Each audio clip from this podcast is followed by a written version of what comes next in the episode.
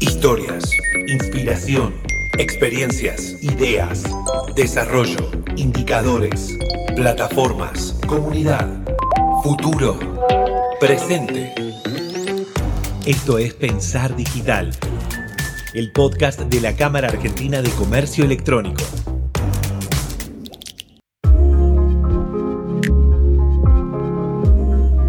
Vamos a conversar con Alejandro Klingenfuss, consultor en sustentabilidad y director del grupo de proyecto estratégico de sustentabilidad en CASE, y por primera vez con un segundo invitado en el mismo podcast, con Luciana Mónaco, directora de Galileo Media Lab y subdirectora del mismo grupo, del grupo de proyecto estratégico de sustentabilidad en CASE.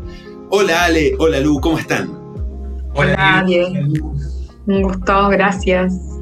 No, yo estoy muy contento de tenerlos acá con ustedes. Hemos trabajado un montón de cosas y están ahora empujando algo que en CASE hacía mucho tiempo que se venía pensando en poder empezar a trabajar, poder empezar a tomar como un tema importante. Y ustedes están aquí también en parte por eso, porque están justamente protagonizando este cambio dentro de la cámara. Primero, Ale, un gusto tenerte acá. Contame muy brevemente cómo llegaste a meterte en el mundo de sustentabilidad. ¿Cómo no? Es una pregunta que me hacen muchísimo. Este, los que me conocen saben que hasta hace no muchos años yo trabajaba en marketing, en comunicaciones, en e-commerce, casi pura y exclusivamente. Y te diré que se dio de manera gradual. Este, por un lado, creo que la paternidad me marcó un antes y un después, hace digamos, 10 años. Ahí empecé a mirar el futuro de otra manera, me empecé a preocupar de otra manera sobre las cosas que están sucediendo y van a suceder y qué mundo le estamos dejando a las próximas generaciones. Y por otro lado también por una cuestión de curiosidad profesional, de inquietud, ¿no? esa necesidad que uno a veces tiene de reinventarse, que bueno, por un lado me llevaron a, a una especie de investigación hacia adentro muy personal y después más hacia afuera, este, donde empecé a conectar con personas que justamente estaban ya caminando, transitando este camino, que es el que yo también elegí transitar, es finalmente trabajar en esto, en sustentabilidad, en triple impacto. Perfecto. ¿Y vos, Lu, estás también metida en esto de sustentabilidad hace tiempo? En realidad, yo creo que el primer cambio que hice fue muy personal. La primera vez que creo que hice un clic fue hace unos 12 años, cuando por primera vez separé orgánico eh, de no orgánico. Eh, y haciendo eso, a los tres días me di cuenta que el 70% de la bolsa seguía vacía yo me choqueó de tal manera que empecé como a hacer cositas chiquitas, ¿no? Como muy desde mirar etiquetas, leer más, cambiar algunos hábitos de consumo, los que menos me costaban de repente. Y con los años se me hizo carne, se me hizo carne el click. Eh, hoy por hoy decidí desde Galileo hacer un cambio fundamental.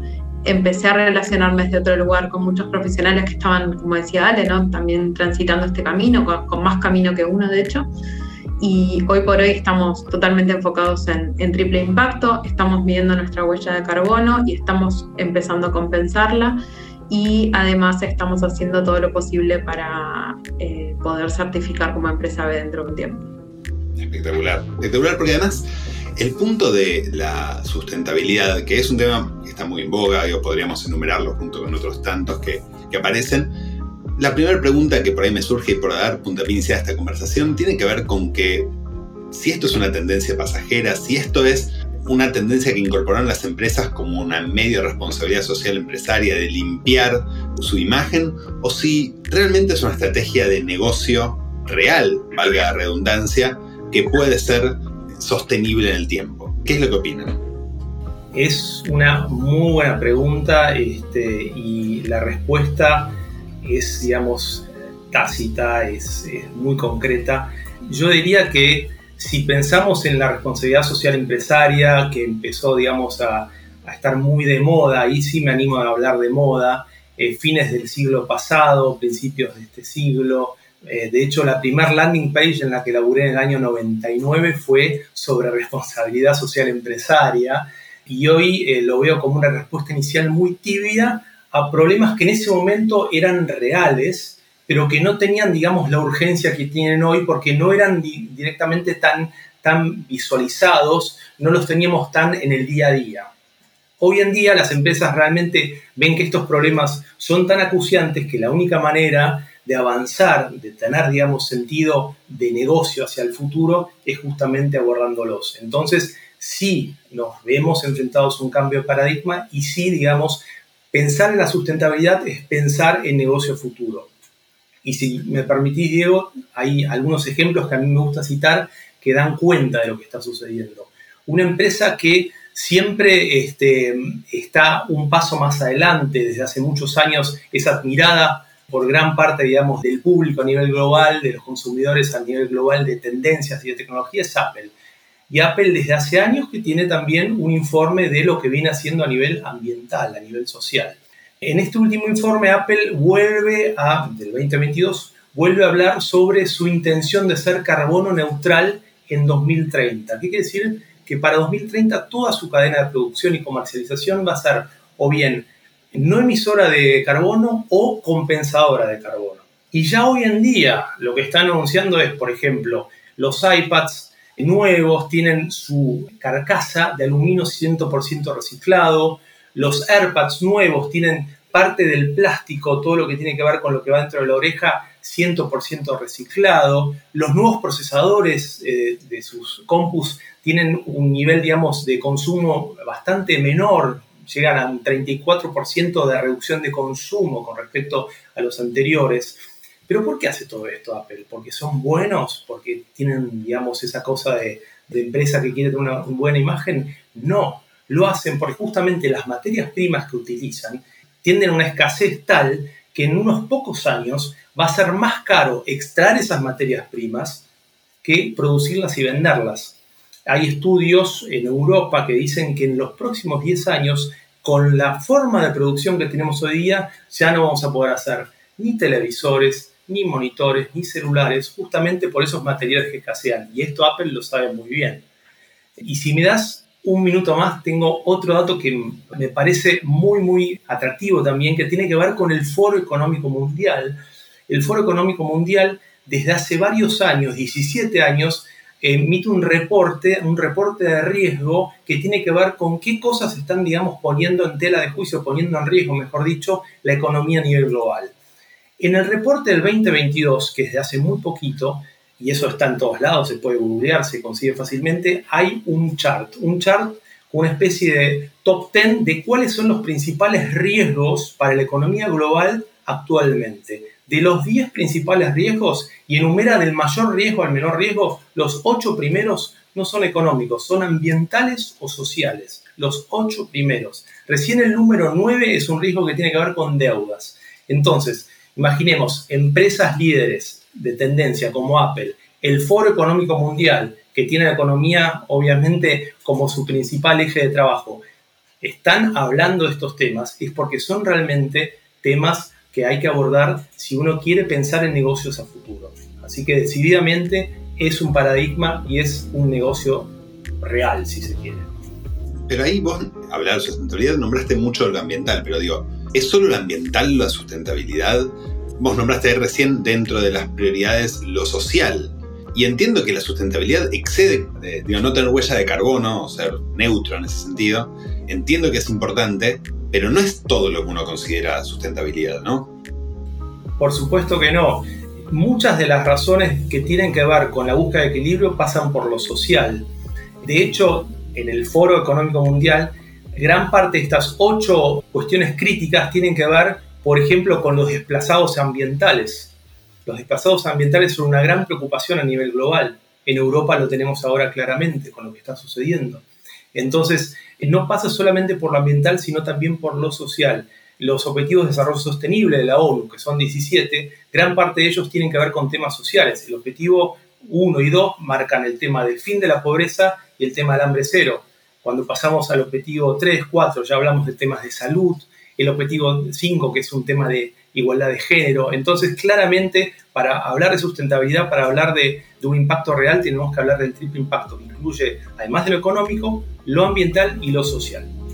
Me quedé un segundo en estos desplazados ambientales. ¿Qué sería un desplazado ambiental?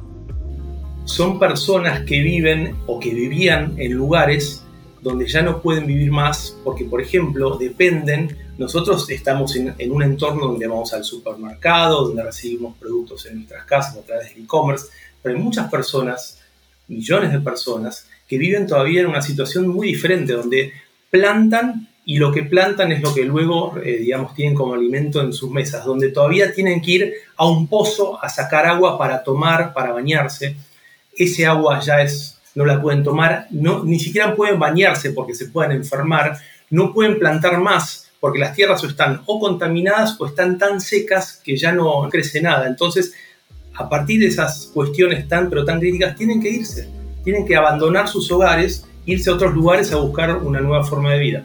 No, y me imagino que esto impacta de diferentes formas en diferentes sociedades y las respuestas de las empresas a cómo tomar el tema sustentabilidad puede ser de lo más diverso.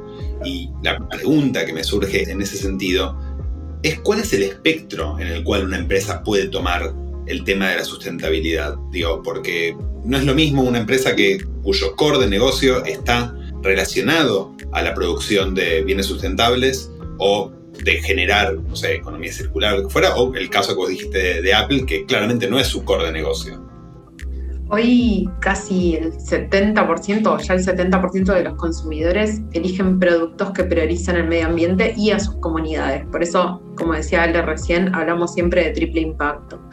Los consumidores eligieron cambiar sobre todo durante la pandemia. Ahí el cambio de comportamiento se vio afectado en un montón de cuestiones relacionadas con e-commerce, pero también en otros aspectos en la elección del, modelo de vida y, de lo que uno consume.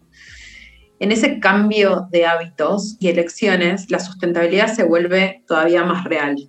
Ahí realmente deja de, de, cuestionarse si es una moda o mucho más. De hecho, se está hablando mucho de la sustentabilidad como tendencia y es bastante border si uno lo piensa usar esa palabra, pero bienvenido si de esa forma lo podemos nombrar y así dirigir todos nuestros esfuerzos a un mismo lugar, sobre todo a quienes nos dedicamos a, comunicación, ¿no?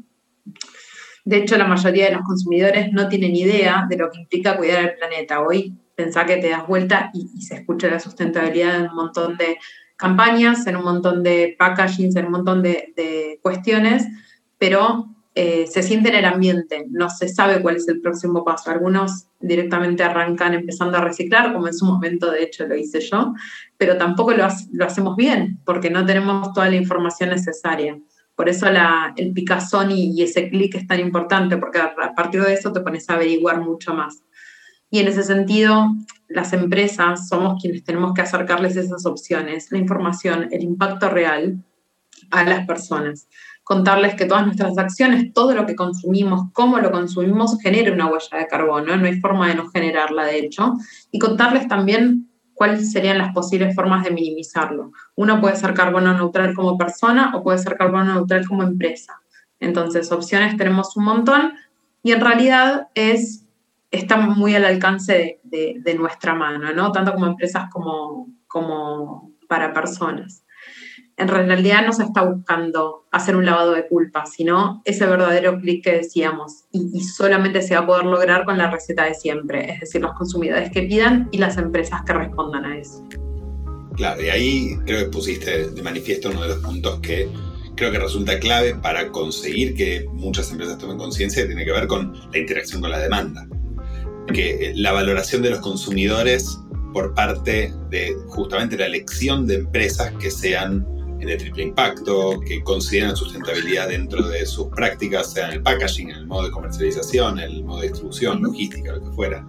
Y en ese sentido, para una empresa que haya hecho el clic, que encontró en esto una visión de negocio y una visión de aporte o de realización, ponerle más allá de, del beneficio de corto plazo económico, ¿cómo podría implementar en la práctica cotidiana este tipo de herramientas o la visión de triple impacto, una empresa que por ahí no está dedicada específicamente a generar un impacto positivo a nivel de sustentabilidad?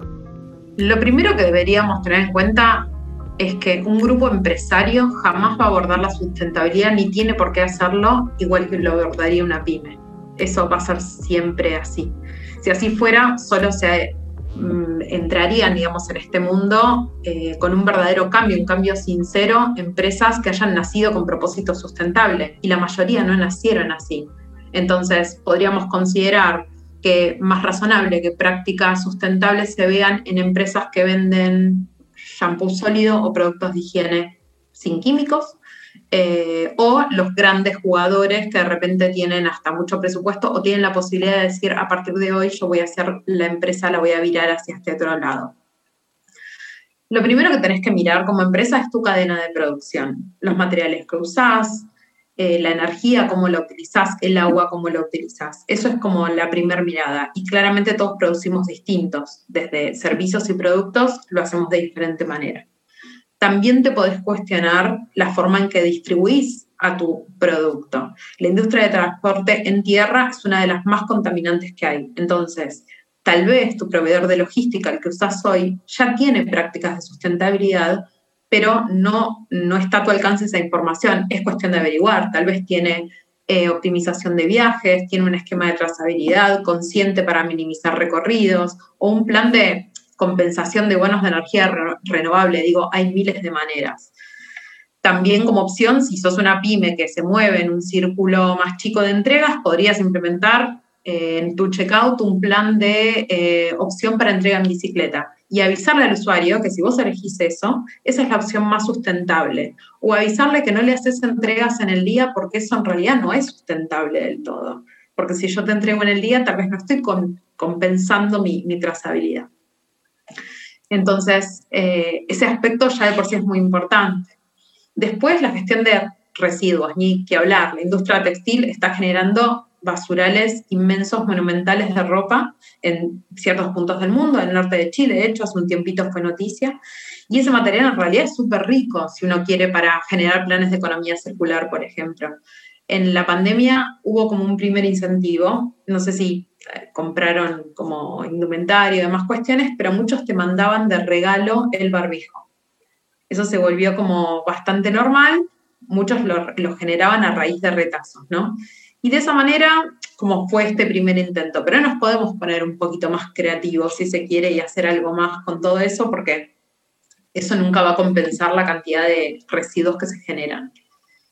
Y por último, implantar el chip de la compensación. Digamos, entender que, como, como decíamos antes, no vamos a dejar de generar huella, tenemos que poder encontrar una forma de compensar.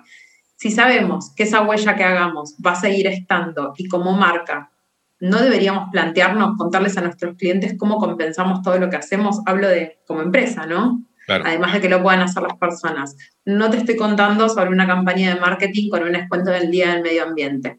No es eso, que es como una forma muy visible, si se quiere, de greenwashing. Hablo de darle información concreta. Si vos me compraste un colchón y esto generó N huella de carbono, yo con eso estoy plantando N cantidad de árboles. O sea, es bastante lineal. No es una gran inversión, pero es un montón que le puedas decir a la persona eso, porque quieras o no, es, es huella que yo como persona no tengo por qué compensar, porque ya la empresa que yo elegí como marca, digamos, lo hizo por mí.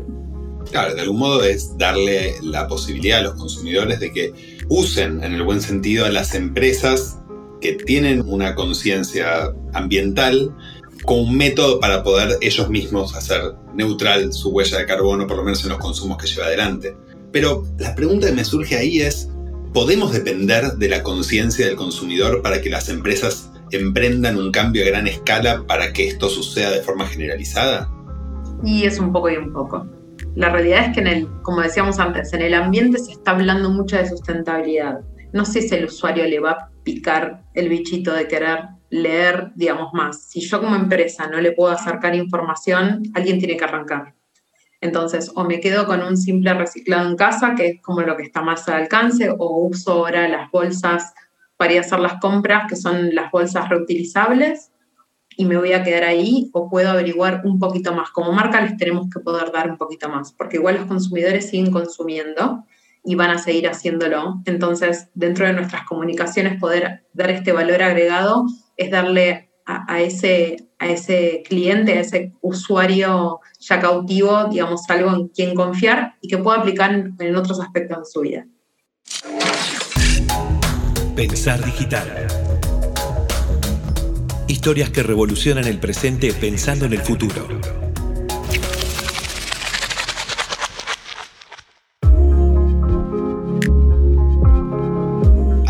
de esto, y, antes de pasar a la siguiente pregunta que quiero saber porque me quedé picando sobre algunas tendencias o qué cosas están sucediendo en el mundo, pero antes de llegar a eso, Lo que me surge es a nivel regulatorio. Uno de los casos que más me llamaron la atención hace unos años, ¿se acuerdan que no me acuerdo que al principio de los 90 o mediados de los 90 estábamos todos preocupados por la capa de ozono, el agujero en la capa de ozono, nunca más vamos a poder tomar sol, esto se acabó para siempre, nos vamos a quemar todos cuando caminamos por la calle. Hubo una regulación que cambió la composición de los aerosoles y una regulación que impactó en otros lugares y hoy la capa de ozono está cerrada. Digo, fue un problema que se atacó eh, a tiempo, un problema ambiental grave y que una regulación se logró subsanar. ¿Es necesario llegar a que existan regulaciones por parte de los diferentes estados para que este tipo de prácticas se implementen a gran escala? Sí, a ver, las regulaciones son una herramienta eh, clara a la hora de generar más que una conciencia, una necesidad por parte de, las empresas para abordar los cambios que nos llevan a un equilibrio a nivel ambiental, a nivel natural. Estoy ahora pensando ¿no? en tu pregunta que está literalmente ligada a temas ambientales. Por ejemplo, en Europa, en los últimos años, la comunidad europea puntualmente está poniendo una serie de trabas que, bien sabemos, lo hemos leído en los, en los diarios, están empezando a preocupar incluso aparte del empresariado local, porque son trabas que van a impedir en un tiempo eh, que lleguen a, Europa productos que no respetan ciertas medidas, no solamente de producción en cuanto al material en sí, sea un insumo alimenticio, sea un producto para uso, sino también en cuanto a la forma en que, digamos, se produce desde el punto de vista de leyes laborales, es decir, cuál es la situación laboral de las personas que están trabajando en esta cadena de producción. Eh, son personas que están bien cuidadas. Es conocido el caso de Nike, lo menciono porque eh, recorrió todo el mundo eh, respecto a, digamos, al empleo infantil hace unos años atrás. Entonces, son cuestiones muy delicadas y que claramente a partir de la reglamentación llevan a las empresas a cumplir con esas normas necesariamente para seguir, digamos, haciendo negocios. Y un dato, un porcentaje importantísimo de lo que tiene que ver justamente con la emisión de gases de efecto invernadero está ligado con tan solo 100 empresas a nivel global.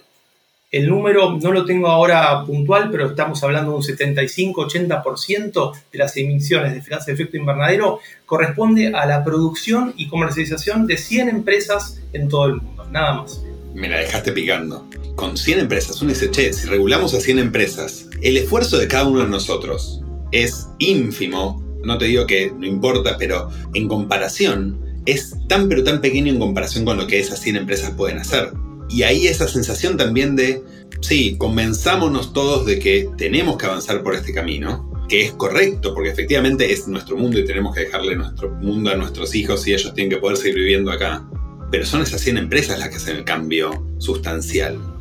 Bueno, me animo a decir que el impacto que podemos tener eh, los usuarios, a mí no me gusta hablar de consumidores, es algo que estoy tratando justamente de cambiar, pero vamos a hablar también del público consumidor, es mucho más grande de lo que nosotros creemos. Cuando vemos los cambios que ha habido en los últimos años, por ejemplo, qué sucedió con las cadenas hoteleras en los últimos años a partir de la aparición de dos chicos que tuvieron una idea brillante y, supieron, digamos, cómo llevarla adelante y finalmente se transformaron en los fundadores de lo que hoy conocemos como Airbnb, o el caso de Uber también, o el caso mismo de Spotify, o el caso de Netflix. Todas surgieron como ideas, la mayoría de estas, digamos, grandes empresas de hoy en día no surgieron a partir de otras grandes empresas, surgieron a partir de ideas de personas que querían cambiar el mundo para mejor o que querían cambiar, digamos, una situación de mercado con la cual no se sentían a gusto. Entonces, obviamente, esa es una manera de abordaje, es decir, no quedarse brazos cruzados, animarse a desplegar ideas, animarse a generar nuevos negocios. Pero desde el lado del consumidor yo creo que también tenemos, digamos, una posibilidad de, hacer cambio. A la hora de elegir, como decía Lu hace un ratito, qué productos comprar, no solamente por una cuestión de pricing o de oferta, sino también entendiendo que detrás de ese producto hay una marca o hay una empresa que está haciendo o no algún tema ligado a impacto social o ambiental. Buenísimo, a ver, me puse un poco en abogado del diablo, pero está bueno que decís, porque al fin y al cabo los cambios probablemente no se vengan desde el establishment, desde aquellos que tienen hoy la posibilidad de generar cambio y no lo hacen, pero no lo hacen por una razón muy clara, que es que no les es económicamente eficiente. Y poder hacerlo de un lugar diferente y ser disruptivo en este tipo de industrias donde el impacto ambiental o social o cualquiera de, los que están dentro de los objetivos de sustentabilidad de Naciones Unidas, digo, obviamente el, proceso probablemente no vaya a cambiar o no vayamos a hacer las cosas diferentes si seguimos haciendo lo mismo, valga la redundancia. Pero me quedo con un par de, ideas muy buenas que me dijeron. Entonces, los cambios tienen que ver justamente con los cambios en la forma de, de, llevar adelante los negocios por parte de las empresas y que se pasan en ecosistema, en forma de producción, en la distribución y la logística y en la compensación y ser claros en la comunicación sobre cómo esa compensación se lleva adelante y darle las herramientas a los consumidores para que puedan elegir productos o servicios que estén de acuerdo a sus valores si es que sus valores son estos. Y para cerrar, la pregunta es, ¿qué es lo que está sucediendo en el mundo? ¿Cuáles son las tendencias que suceden aquí, en Latinoamérica y en el mundo en relación a sustentabilidad y que están marcando la cancha de lo que viene? A ver, en Argentina, Latinoamérica y el mundo se está haciendo absolutamente de todo, de todo. Podés encontrar empresas de mega innovación y de hecho el, único patrón que, se ve en todo es la innovación. En Italia ahí eh, fue hace un par de años surgió la primera marca de zapatillas que produce 100% con material reciclado, las suelas y la, eh, el resto de las zapatillas con piel de frutas. Entonces tenés una línea con ananá, una línea con manzana, hay de todo. En Costa Rica tenés un grupo de estudiantes que esto se veía más lejos incluso de lo que pareciera que va a ser, que finalmente terminó diseñando envases biodegradables para los blister médicos. Que justo en la parte médica uno dice, bueno, no puedo evitar el plástico. Bueno, parece que sí y no va a tardar tanto en, viralizarse. En Argentina no paran de surgir marcas que están, que basan su esencia, si se quiere, en impacto positivo. Tenés gafas de sol increíbles que están hechas con tapitas de botellas de plástico o ecoladrillos. En todas las industrias hoy se está viendo, digamos, alguna marca que, que nació a raíz de esta necesidad. Ahora, la infinita cantidad de marcas que no nacieron desde el impacto quedan afuera de la ecuación para nada. Todos tenemos que poder hacer algo.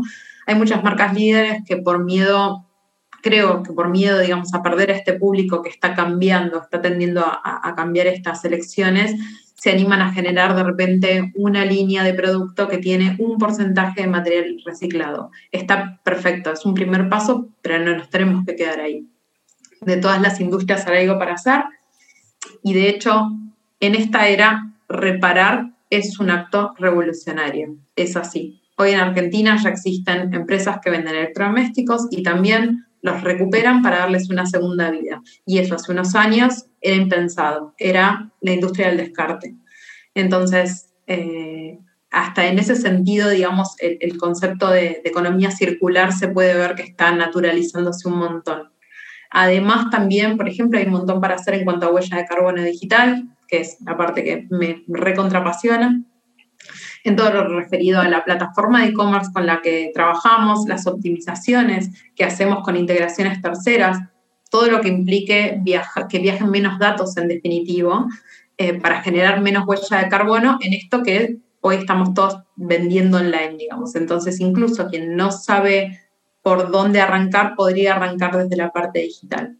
La regla sigue siendo la misma para todo, reducir, reducir, y si no encontrás dónde, compensar. Estamos en un momento de revolución absoluta, creo yo, lo, hablamos siempre con Ale eh, en cada charla y al final reducir emisiones como persona y como empresa es bueno, bonito, barato y recontra necesario. Así que si vamos a generar huella que sea lo más positiva posible. Me encantó. Necesito saber más de esto de la huella de carbono digital, la sustentabilidad en lo digital. Digo, te pido dos segundos que me amplíes eso. Digo, ¿qué prácticas son? Vos hablaste de ahorro en datos. ¿Qué otra cosa más? En realidad, bueno, podemos empezar por cambiar de servidores. Hay servidores verdes y los que no son verdes están haciendo algo al respecto porque se dan cuenta que no les queda otra. Un poco Ale lo, lo contaba hace un rato, ¿no? Están yendo todos hacia un lugar donde se sienten un poquito arrinconados. En cuanto a integraciones, todo lo que genere puentes intermedios evitables, eso hace que viajen más datos y eso es polución digital. Esa polución digital genera una huella totalmente evitable. Entonces, todo puente que haga que disminuya ese viaje es importante. Hay un día al año en el cual se propone que todos eliminemos nuestra basura digital y eso es una acción que se hace hace unos tres años más o menos, que está dedicada a usuarios. Entonces ese día tu bandeja de, digamos, de evitables de mail la podés vaciar perfectamente sin culpa. Es como una invitación a, pequeñas acciones que no nos quedan lejos, digo, nos llevan dos segundos de nuestra vida, eh, así que como esas hay un montón más. Pregunta off topic. Una de las grandes tendencias que hoy existen y están creciendo muchísimo y que, en mi opinión, tiene un impacto ambiental, creo que fuerte, es las criptomonedas y el minado de criptomonedas. Una tendencia digital, una tendencia que en muchos casos se ve como una innovación, pero que a su vez tiene un impacto ambiental.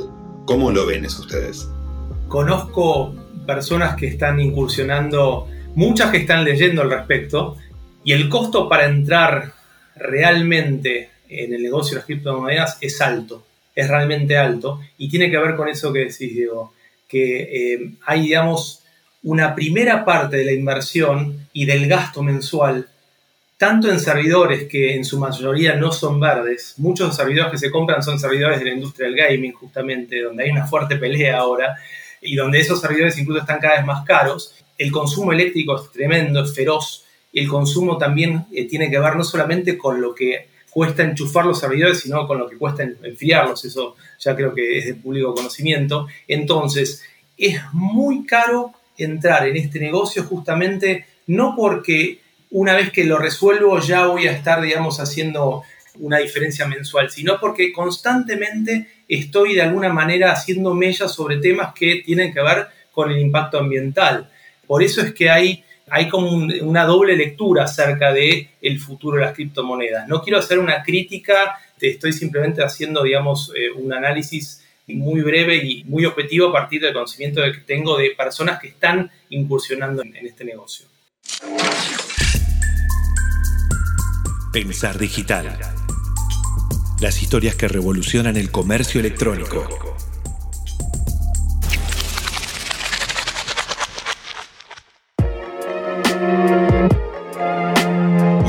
Y ahora sí, vamos a pasar al ping-pong de preguntas y respuestas del final. Como saben, esta parte yo les hago algunas preguntas, ustedes me responden sin demasiada justificación, no tienen que decir por qué, pero lo que les surge a partir de estas preguntas. La primera, medio preferido para generar tráfico. Email marketing. Solo porque me divierto más. me parece, me puedo poner mucho más creativa con, con lo que cuento y los resultados son buenos. ¿Vale? En mi caso, y voy a responder desde el lado de, la sustentabilidad, ¿no? A mí me gusta mucho Twitter por el grado de apertura que tiene para marcar tendencias. Indicador que más miran diariamente. Si te tengo que decir en este momento, eh, estoy mirando mucho consumo precisamente alineado con la huella digital, que es como el foco que, que estamos teniendo. Eh, eso es porque nuestra intención es empezar, no solamente estamos midiendo lo que hacemos, midiendo hasta las calls que tenemos. Una call con video genera más huella que una call sin video. Entonces, eh, propuesta de apagar las cámaras las veces que no quede ordinario con el otro porque no sabe por qué la apagaste. Eh, pero los indicadores de consumo de desarrollos web es lo que más estoy mirando para minimizarlo. ¿Vale? Relacionado con lo que hoy en día me entretiene y me ocupa, temas como por ejemplo las cifras que están relacionadas con el impacto que hay digamos, a nivel social desde el punto de vista de desplazados ambientales, que decíamos hace un ratito, desplazados lamentablemente también a nivel social, son cifras que miro muy digamos, este, atentamente. El tema que tiene que ver con el impacto también ambiental y social desde un punto de vista global, hay una cifra que me apasiona que la emite el Global Footprint Network, me lo acuerdo en inglés, no me lo acuerdo en castellano, que son cifras que nos permiten entender el grado de consumo que tenemos a nivel global y a nivel país de los bienes, digamos, a nivel natural, y cuánto le estamos sacando a la tierra, que a la tierra realmente le cuesta mucho volver a, a producir. Por ejemplo, los bosques, la tala de bosques. Estamos talando más bosques de lo que la tierra es capaz de permitir volver a crecer en un mismo año. Bueno, ese tipo de cifras son las que me apasionan.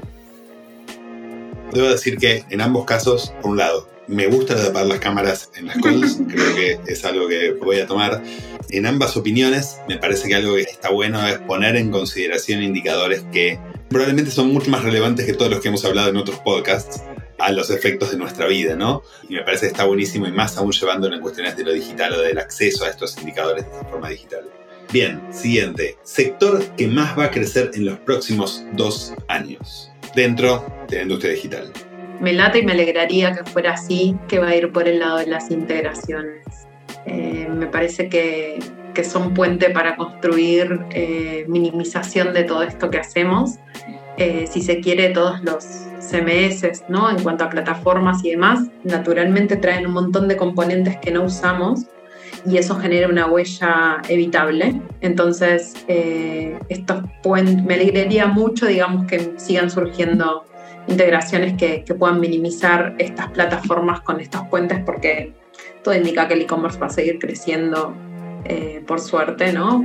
Bajo lo que hacemos nosotros que tanto lo disfrutamos, pero, pero esto ayudaría un montón. Buenísimo. Ale. Aquí me pliego muchísimo con la respuesta de Lu. Todo lo que sean plataformas que permitan la colaboración, la integración, como bien dice Lu, la apertura, me parece que realmente van a dar este, mucho pie a, un crecimiento de incluso de áreas que en este momento quizás son, son pequeñas o que no están recibiendo la atención necesaria o quizás incluso la, inversión que, están esperando. Y ojalá muchas de estas iniciativas tengan que ver justamente con el triple impacto, que estamos hablando ahora. ¿Qué le recomendarían a alguien que se está metiendo en e-commerce hoy? Tenga paciencia. que de repente no es de hoy para mañana. Me, pasa a hablar con, eh, con mucho emprendedor que tiene que tenemos, ¿no? Algo que nos juega muchas veces en contra, que es la ansiedad. Eh, el haber visto un webinar o haber leído algo e interpretar que de repente una pauta publicitaria o un, eh, un, esfuerzo para SEO o algo que hacemos en, cuando nos lanzamos e-commerce va a tener eh, absoluta repercusión al día siguiente y cuando no es así viene la desilusión enorme. Entonces, las estrategias eh, dependen de tantos factores que, creo que lo mejor que les puedo recomendar es que se armen un poquito de, colchón de paciencia. Excelente y coincido 100%. Eh, Ale. Bueno, de vuelta, que en su gestión de negocio, desde el vamos, implementen en la toma de decisiones la gestión de la sustentabilidad. Usen cosas muy pequeñas, es decir, en cada instancia de toma de decisión de qué voy a vender, cómo lo voy a vender, qué voy a ofrecer, cómo lo voy a ofrecer, piensen también en cuestiones que tienen que ver con impacto social y ambiental. Y eso va a hacer que después la gestión de negocio sea justamente mucho más sustentable y lo hagan de una manera casi orgánica, si se quiere. Bien, ahora vamos a unas preguntas un poco más triviales. La primera es, ¿qué fue lo último que compraron online? Bueno, me compré un vestido que me queda bastante mal y lo voy a usar igual. Evidentemente no, mire la tabla de... no lo voy a cambiar. Eh, me queda raro, me queda raro, pero no me importa. Decidí que lo voy a quedar. Ale. Unas cartucheras para los chicos, ahora que, que arrancaban nuevo año y las otras estaban realmente... porque habían pasado toda la pandemia. Así que eh, no, no era para mí, era para los chicos. Eh, si es algo para mí, te puedo decir, fue anterior a eso y me compré unos vinilos de ACDC. Por último y para cerrar, ¿a quién les gustaría escuchar en un próximo episodio de este podcast? A Valeria Viva, eh, hablando de inteligencia artificial y género, que hace cosas divinas. Hace mucho no hablo con ella, así que podría ser un buen caso. Ale. En mi caso me gustaría escuchar no voy a mencionar una persona en particular, sí, digamos, eh, me gustaría escuchar a los más chicos. Me encantaría saber cómo piensan y cómo ven los más chicos que ya están incursionando, digamos, en, lo digital, obviamente por una cuestión de, de, la época que les toca vivir, pero también de a poco están incursionando en el e-commerce. Lo ven mis hijos. Mis hijos tienen 10 años, son mellizos, ya conocen Mercado Libre de memoria y hacen búsquedas tanto en esa plataforma como en otras de cosas que les gustan a ellos. Entonces, este, eh, me encantaría escuchar a los más chicos, porque creo que de ellos hay muchísimo por aprender. Muchas, muchas gracias por su tiempo y por estar acá. Gracias a ustedes, hermoso el espacio y la experiencia. A vos, a vos Lu también. Gracias Diego, gracias Lu. Gracias Lu, gracias Ale por su tiempo y por sus reflexiones. Estamos muy contentos de haberlos tenido aquí en este nuevo episodio de Pensar Digital, el podcast de la Cámara Argentina de Comercio Electrónico. Nos reencontramos en el próximo episodio. Chao.